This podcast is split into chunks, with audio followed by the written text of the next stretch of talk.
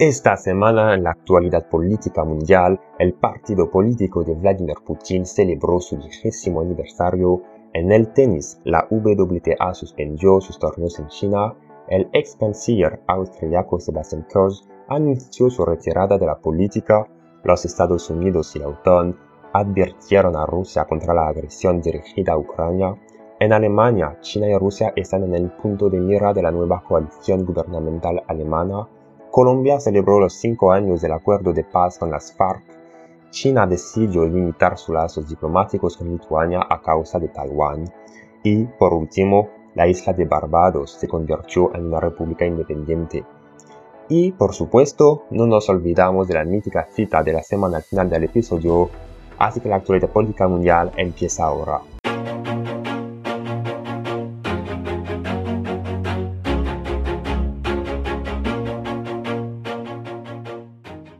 Hola, soy Flo, bienvenido a mi podcast Las historias de Flo, el podcast de noticias políticas en español. Y si te estás preguntando por qué tengo este horrible acento, es porque soy francés. Y empezamos sin más dilación con esta primera noticia de la semana, y es que el partido político de Vladimir Putin, Rusia Unida, ha celebrado su vigésimo aniversario. 20 partidos políticos amigos participaron en una conferencia virtual para debatir los retos globales que se avecinan. Entre ellos se encuentran los partidos políticos que gobiernan en la India, Siria y el Congo. En la conferencia virtual, el Partido Rusia Unida dijo que uno de los principales retos sería hacer frente a las injerencias externas de los países poderosos. Un pequeño picotazo enviado a los Estados Unidos por Vladimir Putin. Otros temas tratados fueron la lucha contra la deforestación, la contaminación del aire y del agua y el desarrollo del terrorismo. La segunda noticia de la semana fue la decisión de la WTA, la Asociación de Tenis Femenino, de suspender los torneos en China por el asunto de Shuai Peng. El presidente de la WTA anunció que hasta que se aclare el caso no se programarán torneos de tenis en China. La tercera noticia de la semana se refiere a Rusia y si a los rusos les gusta hablar de sí mismos, el ejército ruso ha anunciado que ha disparado con éxito otro misil de crucero hipersónico Zircon. El misil destruyó un objetivo situado a 400 kilómetros de distancia.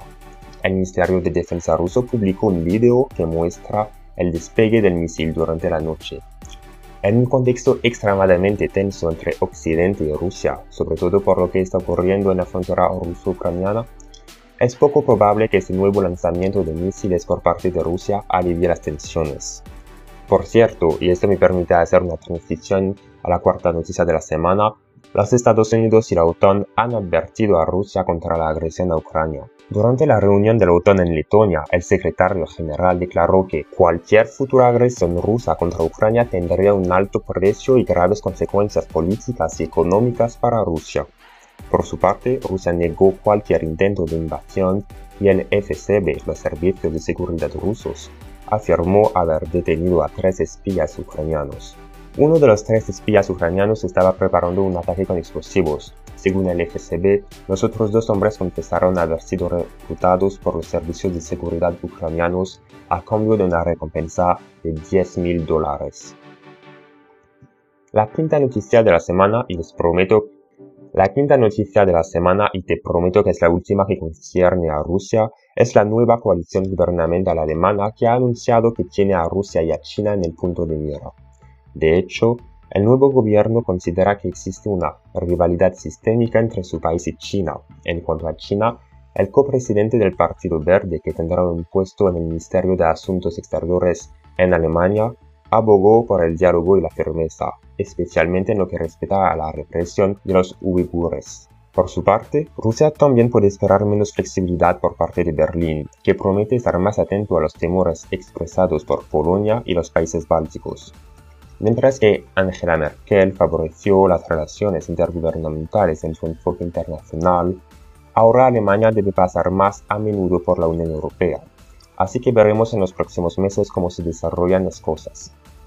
La sexta noticia de la semana, y muy rápida, es la del ex canciller austriaco Sebastian Kurz, que ha anunciado su retirada de la vida política dos meses después de su dimisión por sospechas de corrupción explicó que estaba muy cansado de las recientes acusaciones de la Fiscalía que rechaza y que han apagado su entusiasmo. Dijo, no soy ni un santo ni un criminal, soy un ser humano con fortalezas y debilidades. La séptima noticia de la semana es que Colombia celebró los cinco años del acuerdo de paz con las FARC, las Fuerzas Armadas Revolucionarias de Colombia. El gobierno colombiano y la ex guerrilla de las FARC se reunieron el miércoles para renovar sus compromisos ante representantes de la comunidad internacional y el secretario general de la ONU, Antonio Guterres. Los Estados Unidos retiró esta semana a las FARC de sus listas negras de organizaciones terroristas. La octava noticia de la semana es que Lituania ha aceptado acoger una oficina de representación de Taiwán. China no está contenta con esto y ha decidido sancionar a Lituania retirando a su embajador en Lituania y exigiendo que Lituania retire un embajador en China, lo cual ha hecho. Lituania lamentó la decisión de China de rebajar las relaciones diplomáticas con ella. Y por último, la novena y última noticia de la semana es que la isla de Barbados ha abandonado la corona británica y se ha convertido en una república independiente. El cambio será esencialmente simbólico para Barbados, independiente desde 1966, que seguirá siendo miembro de la Commonwealth, pero verá desaparecer la insignia de la reina y la palabra real del nombre de sus instituciones. Oficialmente jefa de Estado, Elizabeth nunca se inmiscuyó en la vida política de Barbados y su título era principalmente honorífico. Con el nacimiento de esta nueva república caribeña, algunos expertos esperan ver cómo otros reinos siguen ese ejemplo para liberarse de la corona británica, como Jamaica, por ejemplo, cuya independencia constitucional es un debate recurrente en las noticias. Lo veremos en los próximos años. Y hasta aquí la actualidad política mundial de esta semana. No dudes en comentarme tu opinión, tanto si te gusta este formato como si no. Antes de que te dé la cita legendaria de la semana, suscríbete a este podcast a través de tu plataforma de escucha favorita y sígueme en Instagram. Y no olvides que pronto voy a lanzar otro proyecto que va a ser muy, muy, muy, muy diferente del podcast y estoy seguro de que te va a gustar.